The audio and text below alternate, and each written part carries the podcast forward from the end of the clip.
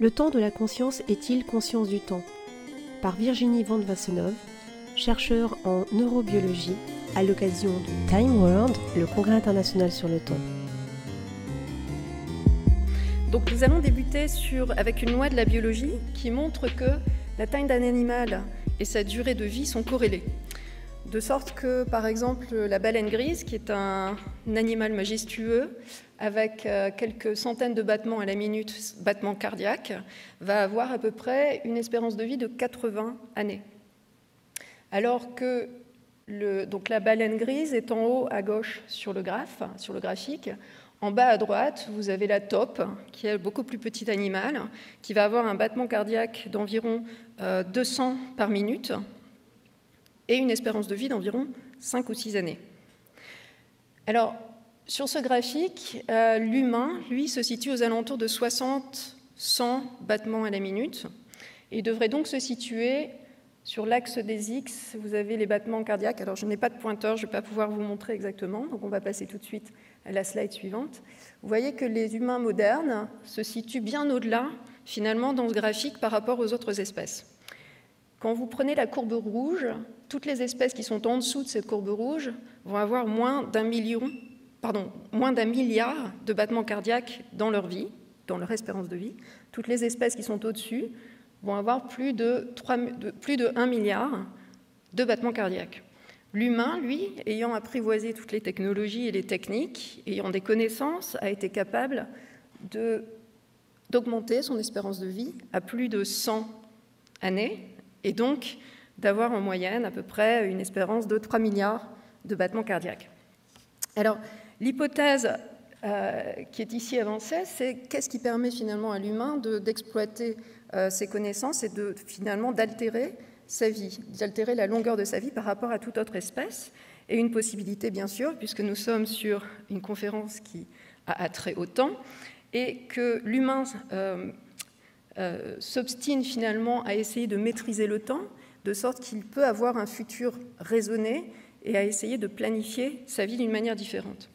Alors, vous l'avez compris avec ce graphique, finalement, nous courons tous avec le temps, le temps nous est compté. Euh, ce matin encore, j'étais dans le RER pour venir jusqu'ici j'entendais des personnes qui se plaignaient sur le fait que tout passe vite, ça passe vite, ça passe trop vite. Euh, je n'ai pas le temps, tout va trop vite, etc. Et non seulement on a ce ressenti, mais on a en plus euh, beaucoup de technologies qui nous font ressentir euh, ces différences de vitesse et cette passation de vitesse. Il y a de nombreux articles qui sortent chaque euh, jour quasiment sur, sur le fait que ces technologies font en sorte que le temps nous semble passer trop vite. Donc j'y reviendrai par la suite. En réalité, ce qui est surprenant dans ce type d'expression langagière, qui est presque un abus de langage, c'est de considérer que le temps est complètement en dehors de nous, comme s'il s'agissait d'un objet qu'on pouvait observer, qu'on pouvait maîtriser, et que finalement il était complètement en dehors de nos pensées, complètement en dehors, qui n'était pas constitutif finalement de ce que nous, de ce que nous sommes euh, en tant qu'entité biologique. Or, le, le, premier message que j'aimerais donner aujourd'hui, c'est que finalement le temps nous constitue tout comme autre objet dans l'univers. Et en particulier, j'aimerais remettre euh, cette notion de temps que nous avons tous quotidiennement au centre du cerveau, simplement parce qu'il me semble que le temps psychologique n'est pas du tout celui que le temps de la physique nous explique. Et lorsque nous parlons du temps, nous parlons de quelque chose qui, a beaucoup plus attrait à notre conscience et à notre vécu que le temps de la physique tel qu'il est décrit. Alors, j'aimerais citer un poème euh, qui a été écrit par Emily Dickinson et que beaucoup de neuroscientifiques affectionnent. Je vais passer en anglais et je vous fais la traduction ensuite en français.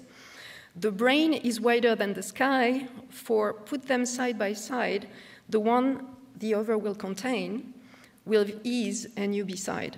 Donc, si je traduis, le cerveau est bien plus spacieux que le ciel, car mis côte à côte, l'un contiendra l'autre, avec grand aise et vous de surcroît. Et donc, le thème de ce matin sera le cerveau et je vais passer de suite à la manière dont nous allons étudier le cerveau. Donc nous avons fait, je pense que j'ai sauté une slide, voilà. Nous avons fait de grands progrès en neurobiologie depuis un siècle avec euh, l'avancée de techniques qui nous permettent d'avoir à la fois des enregistrements qui sont invasifs et non invasifs. Donc vous avez ici par exemple tout en bas à droite le neurone pyramidal qui a été cartographié ou dessiné par Ramon Ircaral, qui était le prix Nobel au début du XXe siècle, et qui a permis de démontrer ici l'existence ou la morphologie des neurones euh, corticaux, donc du cerveau, du néocortex. Et vous avez, tout en haut à gauche le cerveau humain qui est euh, dans sa boîte crânienne, donc le cerveau anatomique. Entre toutes ces différentes échelles, il existe différentes fonctions qui peuvent être décrites avec leur propre temporalité chacune. Et ce qui, va nous intéresser, c'est évidemment le système dans son entièreté quand il s'agit des problèmes de la conscience. Donc vous avez les aires, euh, tout en haut, vous avez des descriptions de l'anatomie générale du système entier du cerveau, avec les aires de Brodmann qui sont bien euh, définies, et tout à droite, hein, le type d'imagerie que vous avez sans doute vu dans les euh, différents articles scientifiques, puisque l'IRM fonctionnel est un outil qu'on utilise systématiquement maintenant, notamment dans les hôpitaux et pour des, raisons cliniques. Euh, je vais vous parler d'outils et d'outils de, neuroimagerie qui sont un peu moins familiers euh, du grand public et qui sont l'électroencéphalographie et la magnétoencéphalographie. Alors, les différentes techniques que nous avons, euh, comme je vous l'ai mentionné, au cours du dernier siècle ont évolué énormément. Vous avez tout en bas à droite le type de technique ou le nombre de techniques, moins d'une dizaine en 1988, qui nous permettaient de cartographier l'activité du cerveau ou de différents niveaux euh, de, description neuroscientifique.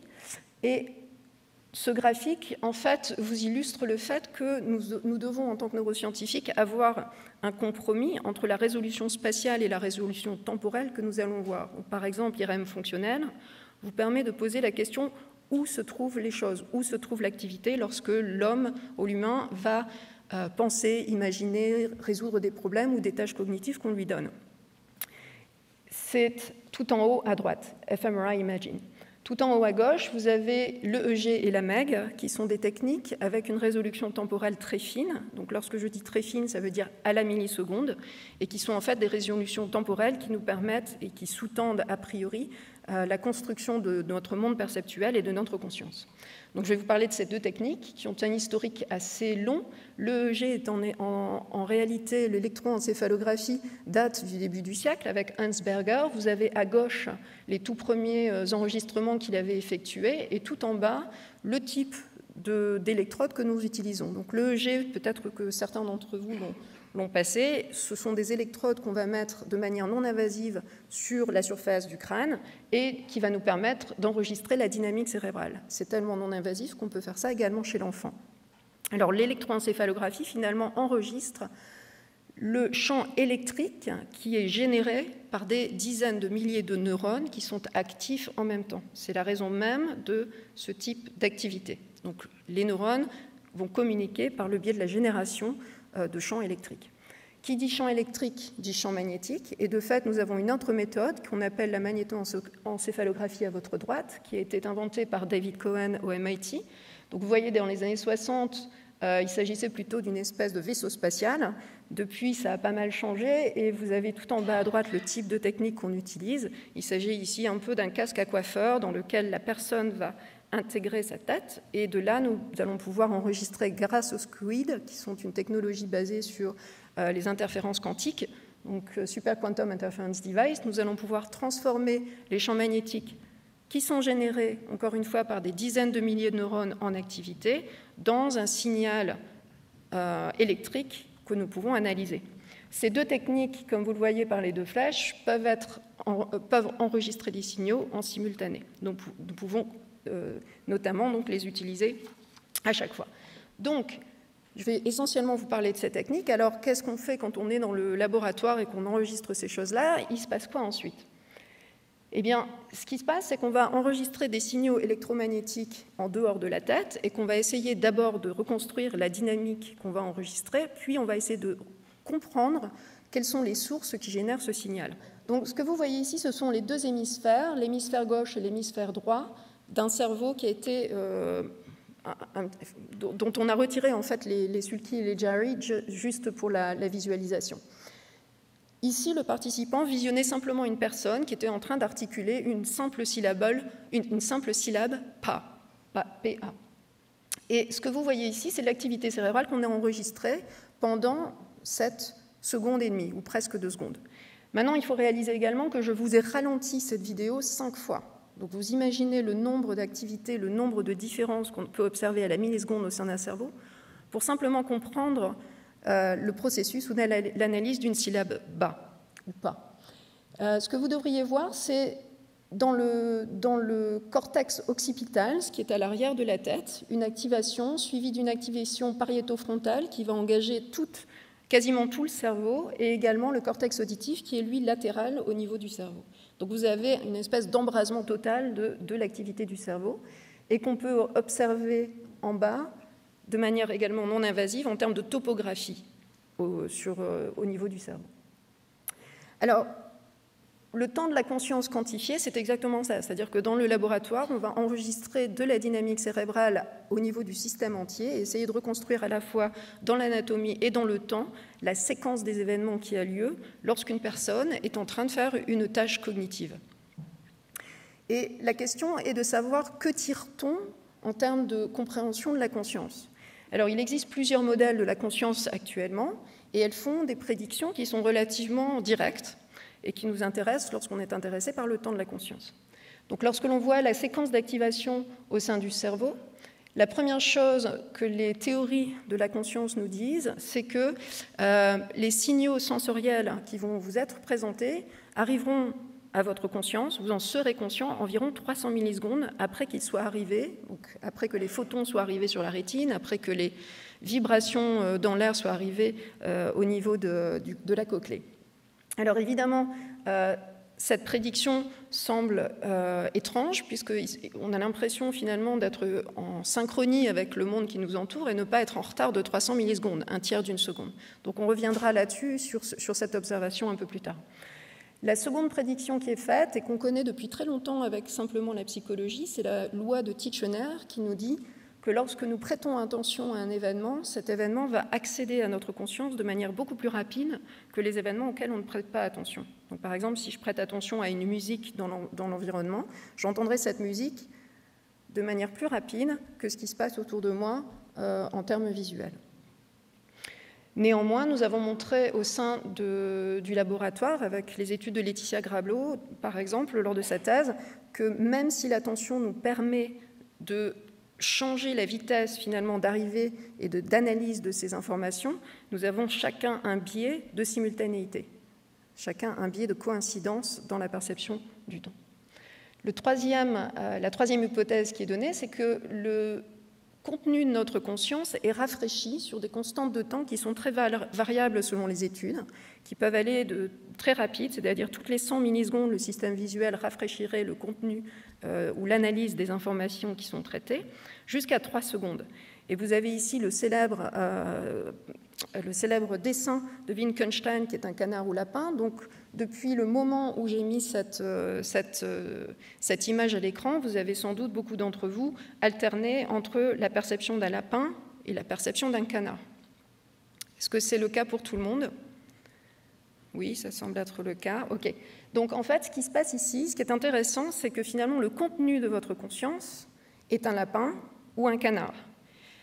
Mais jusqu'à ce que je vous dise que ce changement va être effectué environ et en moyenne toutes les deux ou trois secondes, vous ne prêtiez pas attention au temps du changement.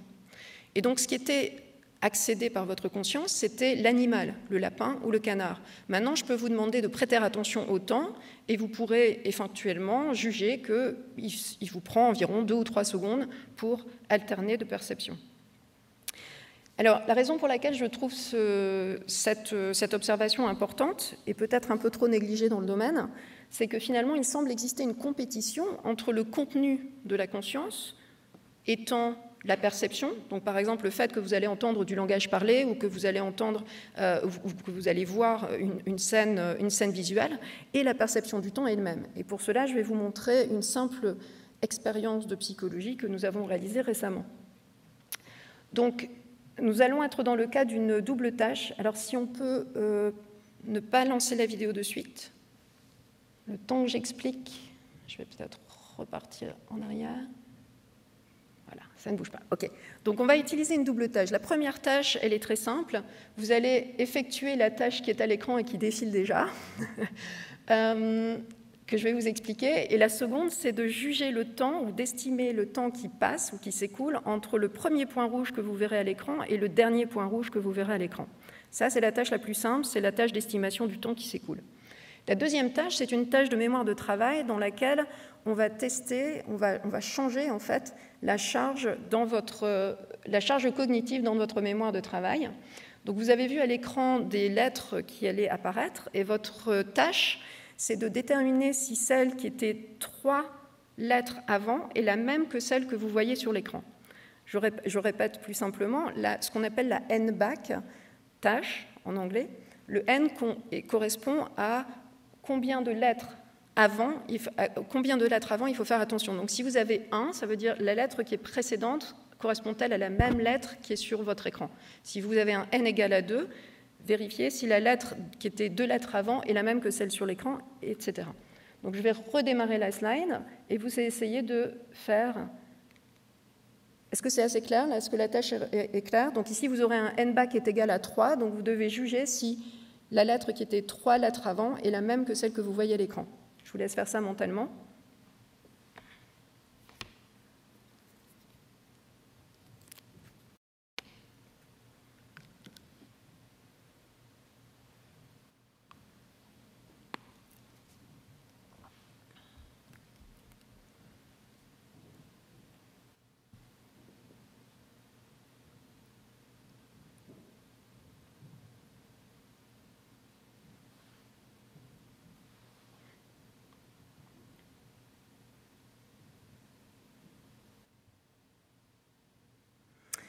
Alors, on ne va pas faire toutes les estimations, mais combien d'entre vous considèrent qu'il s'est passé moins de 30 secondes?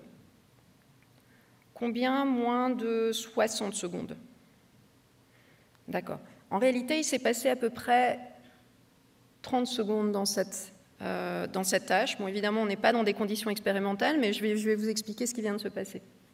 Donc, à droite, vous avez un graphique avec deux couleurs, des couleurs bleues et des couleurs rouges. Les couleurs bleues signifient que dans cette tâche-là, on a simplement demandé au sujet de ne prêter attention à rien d'autre qu'au temps. Et dans ce cas-là, ce que vous voyez, c'est qu'une fois que l'on est au-dessus du trait en pointillé, on a une surestimation du temps qui vient de s'écouler. Donc que l'on teste ces personnes sur 30 secondes, 60 secondes ou 90 secondes, les personnes ou les participants vont considérer qu'il s'est passé plus de temps à hauteur de 5 secondes. En rouge, vous avez ce que vous venez d'accomplir, et nous avons varié à la fois le temps, 30, 60 et 90 secondes, et la mémoire de travail qui était de l'ordre de 0 à 3, le n back de votre mémoire de travail. Ce que vous pouvez observer, ce sont deux effets qui sont intéressants. Le premier, c'est que plus la mémoire de travail est engagée dans, une tâche double, et plus le temps va être sous-estimé. Et le deuxième effet, c'est quand vous allez de gauche à droite. De 0 à 3, tout décroît. Et le deuxième effet qui est intéressant, c'est que plus la durée est longue et plus l'effet de la mémoire de travail va avoir un effet sur votre sous-estimation du temps. De sorte que, par exemple, dans une tâche de 3 bacs, telle que celle que vous venez de faire, sur 90 secondes, vous allez perdre presque 20 secondes dans votre estimation du temps, ce qui est énorme. Sur 90 secondes, il y a 20 secondes où vous n'aurez pas été conscient que le temps était en train de s'écouler simplement parce que vous prêtiez attention à quelque chose d'autre, à de l'information qui était importante pour la tâche que vous aviez à effectuer. Alors, une autre façon de le, démontrer, peut-être, avant de passer à une autre tâche expérimentale, cette fois-ci un peu plus de neurosciences, c'est que je vais vous demander tous de fermer les yeux. Et la simple tâche va être une, une tâche d'estimation du temps, on va dire 4 secondes et demie. Je vais vous minuter.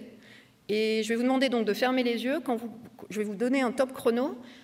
Quand 4 secondes et demie se sont écoulées pour vous, je vous demanderai de lever la main et de rouvrir les yeux.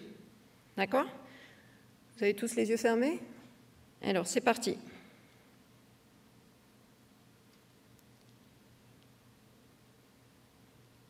OK. Il y en a qui n'avaient pas encore terminé. Alors ceux qui ont terminé avant, est-ce que vous avez vu que encore le nombre de personnes dans la salle qui n'avaient pas encore finalement euh, atteint les 4 secondes et demie Ça montrait un peu la différence individuelle?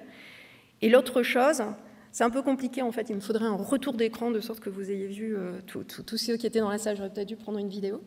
Euh, Mais l'autre chose qui était peut-être intéressante de manière subjective, c'est que vous aviez l'impression d'être peut-être trop court ou trop long par rapport à ce que je vous avais demandé d'effectuer. Donc en fait, ce type de tâche, on peut le faire pendant qu'on fait un enregistrement en magnétoencéphalographie. C'est ce que nous avons fait ici. Je vais vous donner une histoire assez courte, mais là, on rentre vraiment dans la partie neurosciences, neurosciences au niveau du système, avec des analyses qui sont assez complexes.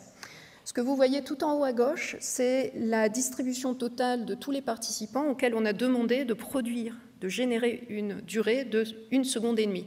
La manière de générer une durée, c'est assez simple. On appuie sur un bouton, on attend qu'une seconde et demie s'écoule pour nous, et on réappuie sur le bouton. On fait ça systématiquement et plusieurs fois euh, pendant qu'on est en train d'enregistrer le, cerveau humain. Et vous voyez donc la distribution est à peu près centrée aux alentours d'une seconde et demie. Donc nous sommes capables, sans entraînement, d'estimer approximativement une seconde et demie. Lorsque l'on enregistre, alors pour les physiciens qui sont parmi nous ou les neuroscientifiques, euh, vous avez en bas des représentations qu'on appelle temps-fréquence qui nous, qui nous permettent euh, de quantifier l'énergie dans un spectre donné en fonction du temps. Donc le temps est sur l'axe des X horizontal et la, fréquence est sur l'axe des Y. Le point majeur ici est de voir qu'il existe un point rouge qui s'accroît en fonction de la durée qui a été produite.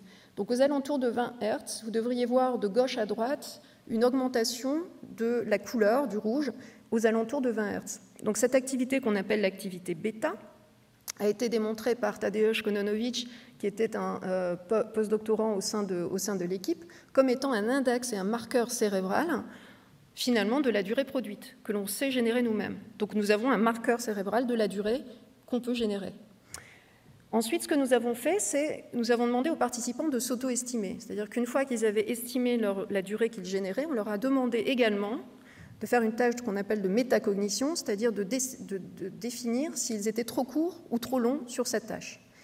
Et nous avons réalisé qu'en fait, les sujets étaient parfaitement capables de faire cela, ce qui devient un problème neurophilosophique que, que je vous laisse pondérer euh, seul. Mais pour le moment, ce que nous avons fait dans, euh, l'enregistrement, c'est que TADH a pris ce marqueur d'activité bêta et nous avons regardé sa trajectoire dans un espace un peu plus abstrait. Euh, il s'agit d'une PCA. Et alors, si on pouvait voilà, lancer, ce que vous allez voir ici sont deux participants. On reproduit la trajectoire du marqueur de la durée générée, et vous devriez voir deux choses. Les deux participants montrent une trajectoire différente selon que leur production est trop courte, à peu près correcte ou longue. C'est-à-dire que nous sommes capables donc de discriminer finalement la durée qui est produite par le participant. La seconde chose, c'est que le participant qui est à gauche était beaucoup moins bon que le participant qui est à droite en termes d'auto-évaluation. Et la raison qui est une hypothèse de travail, hein, il ne s'agit pas d'une vérité absolue, euh, ce que je suis en train de vous communiquer, c'est une hypothèse de travail qu'on est en train de, regarder, et euh, que finalement, il, existerait ce qu'on appelle dans le cerveau un readout, c'est-à-dire quelque chose qui permet de lire la distance qui sépare ces différentes trajectoires, de sorte que un, un participant qui est capable de lire des trajectoires qui sont très distanciées va être meilleur dans sa discrimination de ce qu'il a produit par rapport à un sujet comme le participant 3 qui lui a beaucoup moins de la capacité de lire la distinction entre ces différentes, euh, entre ces différentes trajectoires.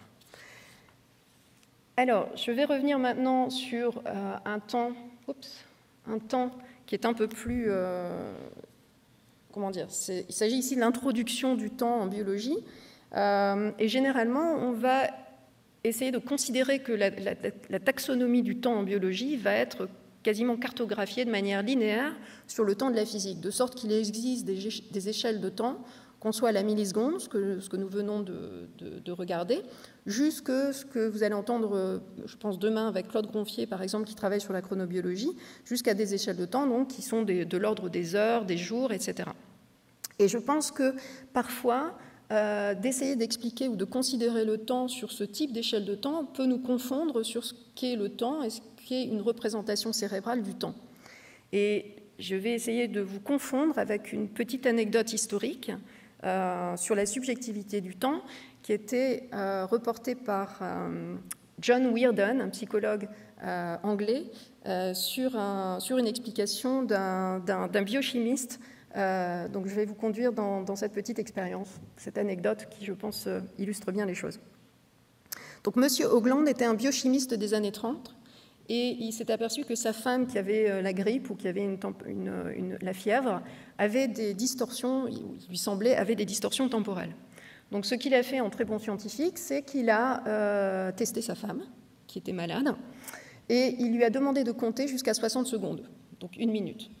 Il lui a demandé de compter, donc c'est sur l'axe des Y, en vertical. Et il a euh, regardé le comptage en fonction de la température de sa femme, de Madame Ogland. Donc ce que vous voyez ici, c'est que plus la température corporelle de l'épouse de M. Hollande était élevée, donc plus on va vers la droite, et moins il lui fallait de temps pour compter jusque 60 secondes. Le temps vécu de l'épouse de Mme Hollande était donc beaucoup plus long que celui de son époux. Et là, normalement, vous devriez avoir un biais, d'autant qu'on est assez tôt le matin. Donc ça devrait être un petit peu ambigu pour vous, cette, conclusion. Donc j'aimerais euh, repartir un peu sur euh, ce qui nous paraît un peu trivial. Donc tout d'abord, si nous avions la montre en main, tout, là-bas en haut en rouge, 60 secondes, on a exactement ce qu'est la durée objective, entre guillemets, de 60 secondes qui est mesurée par l'horloge. Ensuite, Madame Auglande euh, n'a pas de fièvre et elle compte jusqu'à 60 de manière pas trop mal finalement. On est aux alentours de 55 secondes, donc elle a une sous-estimation du temps. Et puis, euh, lorsque Madame Auglande a euh, la fièvre, on s'aperçoit qu'elle estime une durée qui nous paraît beaucoup plus courte. Donc, le scientifique dit quoi? Les observations sont la fièvre accroît la vitesse de comptage. Madame Auglande totalise 60 secondes deux fois plus vite qu'il ne le faut à l'horloge pour totaliser 60 secondes objectives. Une durée objective d'environ 30 secondes, 30 secondes est donc perçue comme 60 secondes pour l'épouse fiévreuse. L'interprétation est que le temps subjectif de Madame Auglande s'est dilaté car la vitesse de son horloge interne s'est accélérée. Est-ce que tout le monde est d'accord avec la conclusion? Ça paraît encore un peu ambigu. Je pense qu'il devrait normalement subsister une ambiguïté, parce que finalement, ce que l'on fait sur les observations, ce sont que répéter euh, différemment la même chose ou la même observation ou le même fait. Mais en réalité, la problématique de cette petite histoire, c'est qui est l'observateur? Donc nous sommes tous des observateurs extérieurs de la durée produite ou de la durée perçue ou comptabilisée par Madame Ogland. De sorte que lorsque nous, nous comparons la durée qui a été produite par Madame Ogland ou perçue par Madame Ogland, notre conclusion devrait être que sa durée s'est raccourcie, s'est comprimée, puisque c'est en 30 secondes, elle aboutit à nos 60 secondes. Mais pour Madame Ogland, qui est, elle, la personne euh, observatrice de, sa propre horloge, 30 secondes sont équivalents à 60 secondes. Donc son temps à elle s'est dilaté, puisque si on voulait qu'elle fasse 60 secondes, il faudrait qu'elle en fasse deux fois plus finalement que nous. D'accord? Donc en fait, l'hypothèse de travail ici, c'est que le temps est relatif effectivement à l'observateur, que nous sommes, et donc aux coordonnées ou aux métriques qui sont utilisées par le cerveau lui-même pour encoder toutes les temporalités dans notre cerveau. Et donc c'est bien la difficulté en neurosciences, puisque l'observateur est fondamental non seulement à la conscience, mais aussi à la perception du temps. Donc il s'agit là d'une problématique auquel nous sommes confrontés dans l'interprétation de nos données. Dans quel système de coordonnées est le plus fiable pour représenter l'activité cérébrale, par exemple? Alors, je vous ai parlé un petit peu des rythmes. généralement, on a l'habitude en biologie de considérer les rythmes, et pourtant, consciemment, nous linéarisons le temps. Nous savons très bien qu'il existe une flèche du temps avec, nous savons très bien, il existe pour nous de consciemment une flèche du temps. Je laisse aux physiciens le soin de, déterminer si oui ou non. On va, on va avoir fini bientôt.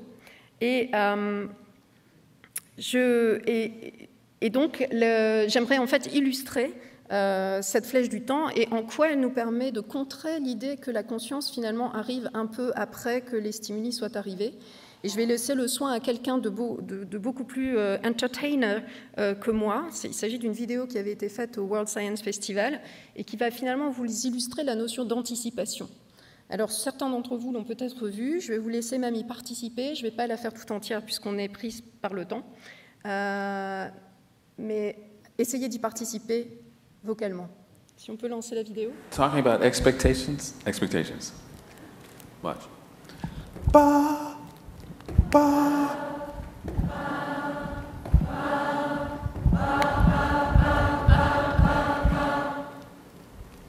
빠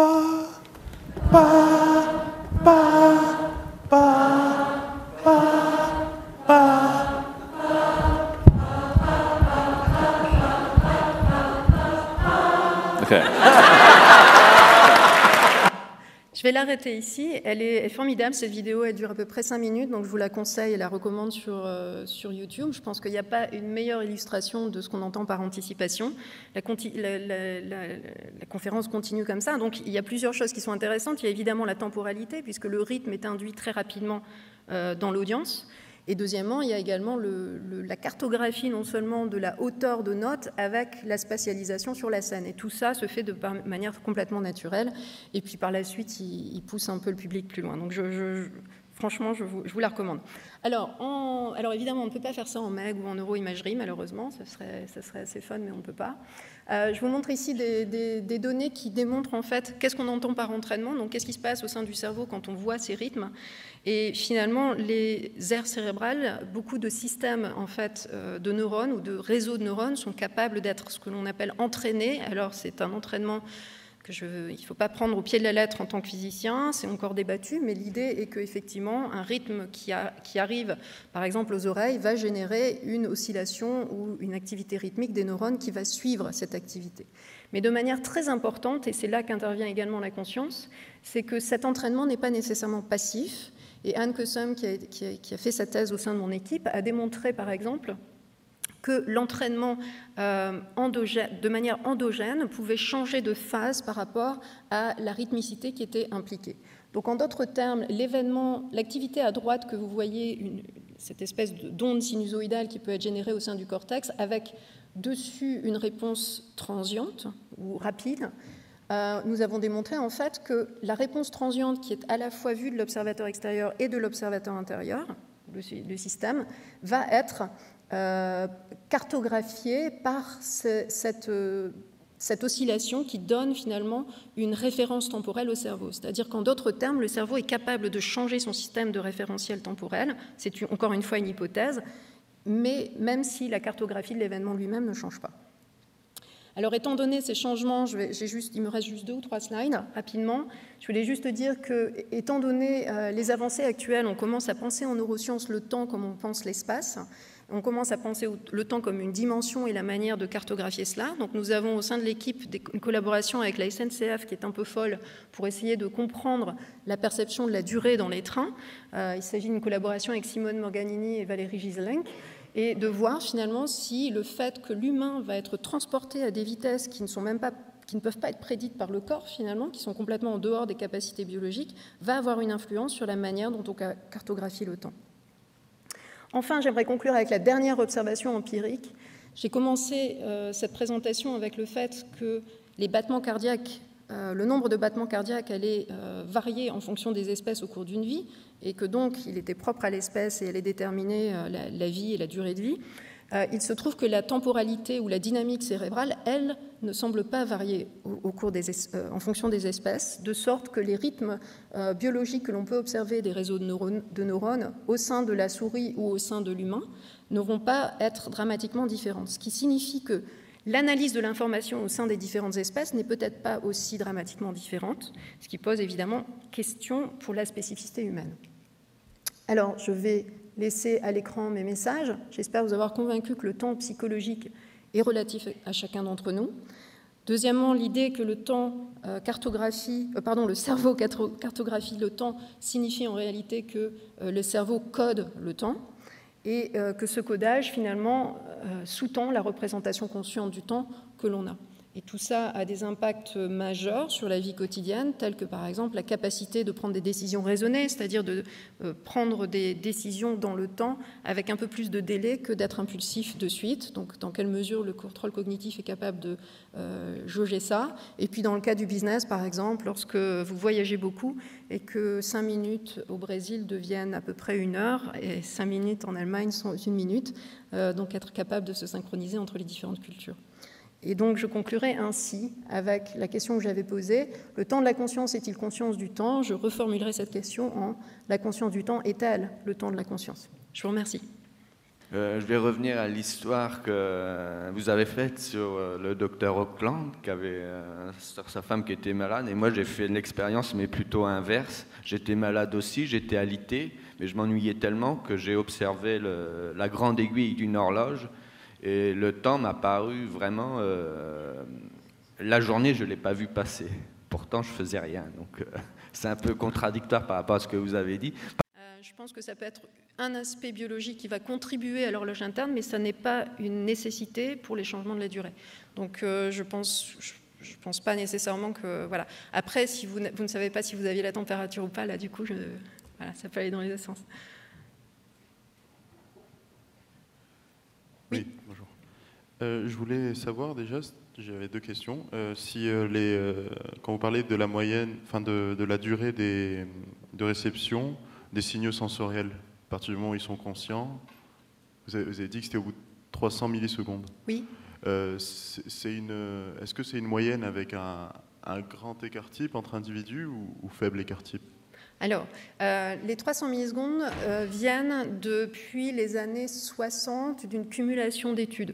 Donc je ne peux pas vous dire, il ne s'agit pas d'une seule expérience, il s'agit d'une convergence en fait d'une somme d'études et surtout de, euh, de, modèles théoriques finalement. Donc l'observation est que généralement il y a une analyse des signaux sensoriels primaires qui va être hiérarchique jusqu'à un moment donné où généralement on voit une activité très grande au niveau du pariéto frontal.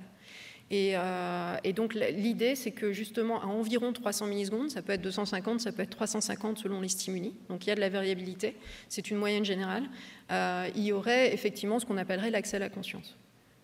D'accord. Et ma seconde question, c'était au sujet des, études qui se font. Euh, je voulais savoir si il y a des études qui, montrent ou qui se sont juste questionnées sur le fait qu'on prendrait des événements de référence pour pour, euh, pour comparer nos durées. Par exemple, si, si on doit estimer euh, une heure, mhm. peut-être qu'on prendrait comme référence euh, un film ou si on prend une seconde, on essaye d'imaginer là un chronomètre, ou mhm. on n'aurait peut-être pas les mêmes références si on, était, si on est un sportif ou, mhm. pas, etc. Je voulais savoir s'il y a des études là-dessus. Alors, effectivement, c'est ce que nous on appelle les, les stratégies cognitives de comptage du temps. Et donc, euh, même quand nous avons des participants, on a des participants après qu'on débriefe, où on leur demande vous avez fait comment pour estimer la durée. Et effectivement, on a des sportifs qui nous disent je sais exactement combien de temps ça me prend pour courir 10 mètres, et donc j'utilise mon imagerie mentale pour estimer ça. Alors, c'est une question qui est hyper intéressante parce que, effectivement, la durée au quotidien, c'est quelque chose dont on a, qu'on essaie tous de maîtriser parce que c'est quelque chose qui est devenu euh, inhérent à tous nos agendas. Et donc, la durée, pour nous, semble être le temps. Et en fait, il me semble que la durée n'est pas, euh, n'est pas a priori l'unité la plus importante à étudier au sein du cerveau. Je pense que c'est plus comment le temps va être représenté comme une dimension plutôt que la durée. C'est-à-dire que la durée, comme vous l'avez dit, c'est quantifié. Et cette quantification, elle, se peut faire de manière, elle peut se faire de manière très très différente. Euh, tout ça en partant sur le fait qu'on n'a pas de détecteur de durée en fait au sein du cerveau, ce qui est la première euh, phrase d'entrée qu'on apprend lorsqu'on commence dans ce domaine. Donc effectivement, il existe tout un système interne et certaines personnes vont avoir, euh, vont utiliser différentes techniques, stratégies pour essayer d'estimer une seconde. Les musiciens seront différents des sportifs. Et s'il y a des études spécifiques, euh, il y a beaucoup d'études qui sont faites chez les musiciens et chez les sportifs, pas nécessairement pour essayer d'étayer en fait la diversité des, stratégies cognitives qui sont utilisées. Euh, pas, à ma connaissance, mais il y en a sans doute. Hein, je ne connais pas toute la littérature. Oui? C'est tout bon. Eh bien, c'est tout bon. Merci à vous.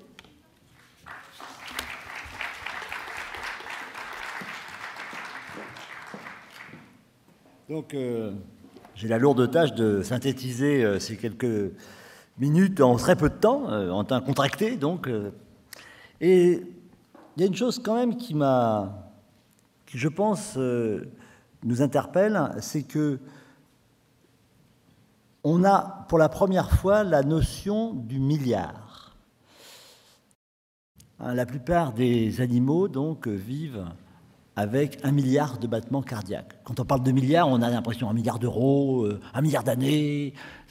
On ne sait pas ce que c'est. Là, on sait que grosso modo, un milliard de battements cardiaques, c'est un tiers de notre vie, c'est une petite trentaine d'années. Hein. Et donc, euh, alors si on court beaucoup, ça peut être moins. C'est ce que quand on court beaucoup, on vit moins longtemps. Est-ce que les grands sportifs vivent moins longtemps que les autres? Je pense que ce sont des questions qui euh, peuvent nous interpeller sur ces notions de temps, justement, et de durabilité des systèmes biologiques. Ça veut dire qu'en fait, la chose qui s'use, à un moment donné, c'est peut-être la seule horloge interne que l'on a, ce sont les petites cellules cardiaques qui battent, le cœur dans le faisceau de 10. Je pense que ça, c'est quelque chose d'amusant ou d'inquiétant. C'est à vous de voir. La deuxième chose qui était, c'est cette notion de quatrième dimension. Cette notion de quatrième dimension qui a été, en fait, c'est notre ami Albert hein, qui nous a mis en, enfin ce que les choses instantanées ne pouvaient pas exister. Et qu'en fait, notre monde, notre univers, nous-mêmes, nous n'existons que dans la durée. Et euh, cette mesure de la durée est particulièrement euh, voyez, subjective à un moment donné, cette perception de la durée ou cette impression de la durée. Et je ne sais pas euh, quelle est la différence entre la, perception et l'impression.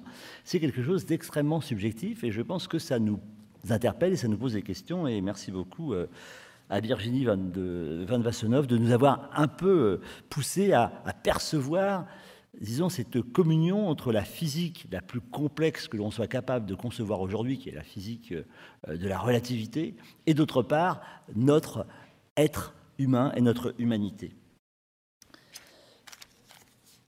Les... Alors, cette, euh, Virginie nous a fait beaucoup travailler elle nous a mis euh, le cerveau en feu. On a vu que, euh, ne serait-ce qu'en quelques millisecondes, pour dire un mot, on était embrasé. Alors, dès qu'un discours est prononcé, on a la tête qui chauffe, c'est peut-être pour ça que de temps en temps on a mal à la tête. Et en tout cas, euh, donc c'est vraiment euh, se voir travailler de cette façon-là, ça pose quand même des questions. Ça nous prouve une chose, c'est que on a quand même besoin de sommeil à un moment donné, de sommeil sans perception cognitive pour pouvoir se laisser aller et avoir un cerveau qui se refroidit tout simplement. Et donc faire chauffer le cerveau, c'est quand même pas tout à fait une illusion. Et enfin, je crois que euh, le temps euh, m'a compté, nous sommes pas loin des 10 heures, je crois que même euh, nous y sommes arrivés. Et